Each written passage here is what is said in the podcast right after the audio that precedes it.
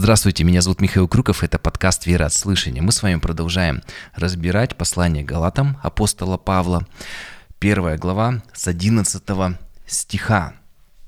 Павел пишет, «Возвещаем вам, братья, что Евангелие, которое я благовествовал, не есть человеческое, как мы с вами говорили, ведь он продолжает отстаивать а, свою точку а, зрения. И он говорит, «Ибо и я принял его и научился не от человека, но через откровение Иисуса Христа. И мы видим, что не просто отстаивает э, какие-то там свои личные убеждения, но он именно отстаивает э, весть об Иисусе Христе и даже, можно сказать, весть от Иисуса Христа, которую он получил. Э, кто-то, видимо, не воспринимал его э, как апостол, сеял сомнения, может ли он вообще называться э, апостолом. И вот эти вот стихи, они важны для сегодняшнего всего разбора. Их Запомним. А, далее, 13 стих. «Вы слышали о моем прежнем образе жизни в иудействе», Павел пишет, «что я жестоко гнал церковь Божию и опустошал ее». Фарисей от фарисеев, первых христиан гнал, в тюрьму кидал, видимо, кто-то даже, ну да, кто-то даже умирал, помню как, а, пример со Стефаном. 14 стих. «И преуспевал в иудействе более многих сверстников, вроде моем, будучи неумеренным ревнителем отеческих моих преданий». И мы видим, что э, ревновал он в первую очередь о чем? О отеческих преданиях. Какая проблема у галатов? Э, видимо, кто-то требует почтения к традициям Ветхого Завета. И Павел говорит, вы же знаете меня, кем я был. И Павел делится собственным опытом. Он говорит, я самый лучший эксперт в этой области. Я Э, преуспел в иудействе, я был, наверное, самым неумеренным ревнителем отеческих э, преданий. И вот он э, продолжает 15 Э, стих, показываем, что в христианстве уже не требуется э, исполнение всех там ритуалов, э, каких-то преданий Ветхого Завета, что это уже новое вино, и для него нужны новые мехи. И смотрите, 15 стих. «Когда же Бог, избравший меня, Павел говорит, от утробы матери моей и призвавший благодатью своей, благоволил открыть во мне Сына своего Иисуса Христа, чтобы я благовествовал язычникам, и я не стал тогда же советоваться с плотью и кровью, Иудею. Э, Павел, он был иудеем до мозга костей, еще раз, да, отметим. Э, но он понял, что это э, что все, что он до этого имел, помните, как он пишет, почел читаю ради Иисуса Христа. И если Бог ему открыл Иисуса, что-то более важное всех этих отече- отеческих преданий, традиций, он принял это, нисколько не сомневаясь. И он 17 стих пишет, «И не пошел в Иерусалим э, к предшествовавшим мне апостолам, а пошел в Аравию и опять возвратился в Дамаск». Э, ведь он не стал советоваться с людьми. Бог ему показал, что он ошибался, и он такой, а может быть, все-таки посоветоваться с людьми, а может быть, что-то я не так понял. Нет, он все принял, и ему не требовалось какие-то дополнительные, э, так скажем, подтверждения от людей. Он понял, сказал, ошибаюсь, буду меняться. И после этого он пошел в Аравию, потом возвратился в Дамаск, потом спустя три года, он пишет, 18 стих, «Ходил я в Иерусалим видеться с Петром, и пробыл у него дней 15. Другого же из апостолов я не видел никого, кроме Иакова, брата Господня. А в том, что пишу вам пред Богом, не лгу». И мы здесь видим, если по географии смотреть, Дамаск, место, где Павел э, стал христианином. Это вот местность. И как вообще все это дело произошло? Для этого надо вернуться в Деяния, 9 глава, с 1 по 5 стих. Мы разбирали книгу Деяния апостолов. Ну, давайте вот интересно уже так вот вернуться в нее. И там написано, что он пришел к первосвященнику Павел и выпросил у него письма в Дамаск синагогам. Видите, не мог простой человек прийти самому главному священнику и попросить у него каких-то писем. То есть Павел уже имел какой-то вес. А, для чего он их выпросил? Чтобы кто найдет э, последующих всему учению, то есть христиан и мужчин, и женщин, не было никаких поблажек, а, связав, приводить в Иерусалим то есть арестовывать их за веру. Когда же он шел и приближался к Дамаску, внезапно осиял его свет с неба, и он упал на землю и услышал голос, говорящий ему, «Савол, Савол, что ты гонишь меня?» Он сказал, «Кто ты, Господи?» Господь же сказал, «Я Иисус, которого ты гонишь. Трудно тебе идти против рожна». Павел, э, отстаивая свои традиции, хватал христиан, но потом ему Иисус, сказал, трудно тебе идти против рожна. Что это значит? Рожон – это заостренный деревянный кол, который использовался в охоте. А, Причем им можно было идти даже на крупного зверя, на медведя. А, зверь, атакуя охотника, напарывался на кол и, ну, или рожон и погибал потому что он был пронзен им. Также его использовали в скотоводстве, подгоняя в нужную сторону стада. Мы, э, даже часто есть такое выражение в русском языке, не лезь на рожон, вот не лезь, это как вот коу, потому что э, ты можешь умереть. И здесь э, мы видим, что Бог, Он открывается нам как любящий пастырь, любящий пастух. Э, и с одной стороны, он пасет свое стадо, он говорит, что овцы слышат голос пастора и идут за ним. А вот Савл, который не слышал, Павел раньше, когда иудействовал, этого голоса, Бог вразумляет, и он уже выставляет этот рожон. И он говорит, ты не слышишь меня, Павел, Бог говорит, ты идешь против меня, и ты уже начинаешь напарываться на этот кол, на это копье, на рожон. А, и чем дальше ты будешь идти, а, пытаясь выдергивать овец из моего стада, тем больше ты будешь напарываться, чем больше ты будешь с Церковью Божией бороться, тем больше этот рожон будет э, вонзаться в твое тело, наносить тебе больше ран, а в конечном итоге от этого ты можешь погибнуть. И Иисус говорит, что ты гонишь меня, зачем ты преследуешь моих учеников. И в этой неравной схватке э, с Богом у Павла не было шансов. Но даже, смотрите, такому ужасному человеку, как Павел, э, Бог дает второй шанс. И он говорит, ты самый ужасный человек того времени, ты хватаешь моих овец, убиваешь, э, кидаешь в темницы. Но он его спасает. Почему? Потому что опять же, мы разбирали во втором послании Петра в 3 главе 12, 9 стих, можете переслушать этот разбор или впервые послушать, там написано «Не медлит Господь», как некоторые почитают то медлением. Почему Господь не наказал Павла? «Но долго терпит нас, не желая, чтобы кто погиб, но чтобы все пришли к покаянию». Вот автор послания Галатам, он э, наделал много зла, но Бог долго терпел его. Почему? Потому что в конечном итоге Бог, так скажем, дождался, и Павел э, покаялся и много принес плода для церкви. Э, поэтому пример для нас. Как же важно уметь, как и Павел, иметь силы признавать свои ошибки и меняться. Возвращаемся к Галатам, 16 стих, вот еще раз прочитаем, это очень важно. Он говорит, «Я не стал тотчас же советоваться с плотью и кровью, и не пошел в Иерусалим к тем, которые были раньше меня апостолами, но ушел в Аравию и снова возвратился в Дамаск». Э, в Деяниях там так подробно не описывается про Дамаск, все-таки там Лука много пропустил, а Павел уже сам пишет автор, и он все эти подробности рассказывает. И мы видим, что после встречи Павла с Иисусом и принятия его как истинного Мессии, своим Господом он принял Иисуса, Павел не стал советоваться с людьми. Куда он пошел советоваться? С кем он тогда стал советоваться? Для ответа на этот вопрос нужно сначала понять, а что это за место Аравия, куда Павел отправился из Дамаска. Давайте с вами прочитаем Э, опять же, послание Галатам, 4 главу, 25 стих, и он говорит, Агарь же есть гора Синай в Аравии. Мы еще дойдем до 4 главы. Он говорит, в Аравии гора Синай. И именно в Аравии находя, на, находилась эта гора. На этой горе во времена Ветхого Завета Моисей получил от Бога 10 заповедей и руководство к действию.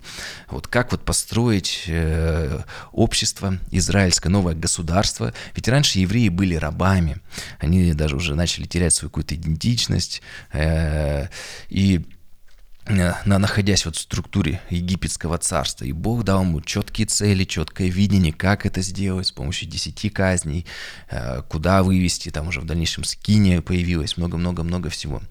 Кроме Моисея в Аравию, на гору Синай из Дамаска, видите, какие параллели в Писании, не просто так вот Э, в Аравию на гору Синай отправился и пророк Илья. И эту историю можно подробно прочитать в третьей книге царств, 18-19 главе. Там написано, что после того, как Илья принес жертву Господу, помните, сверхъестественным образом, когда сошел огонь с неба на мокрую жертву, когда он поливал водой, и после этого Илья э, заколол э, пророков Валовых, всех, кто хотел соблазнить и увести от Господа, И после этого пошел дождь, после долгой засухи, после долгой засухи пошел дождь. И что произошло?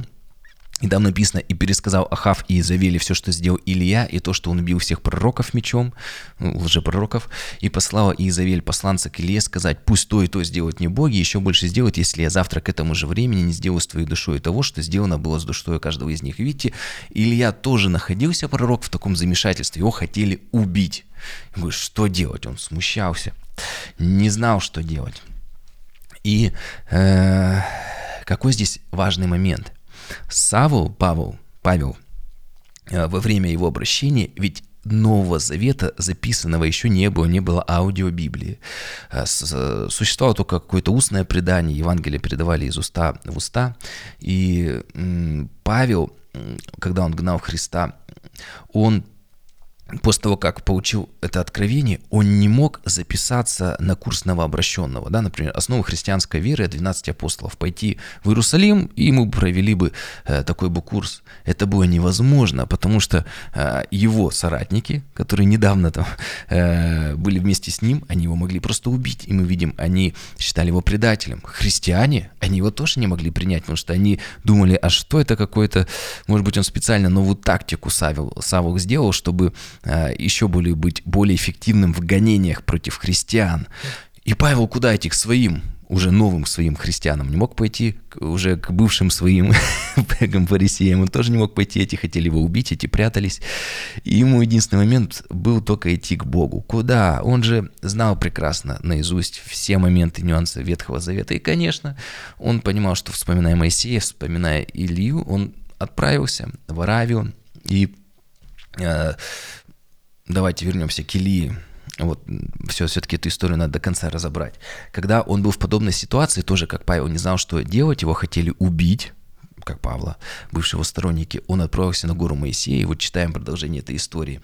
3 Царств, 19, 19 глава. «Увидев это, Илья встал и пошел, чтобы спасти свою жизнь. Илья очень испугался». 4 стих. «И сам пошел в пустыню, шел 40 дней и 40 ночей до горы Божией Харива». Это гора Моисея Харш Синай.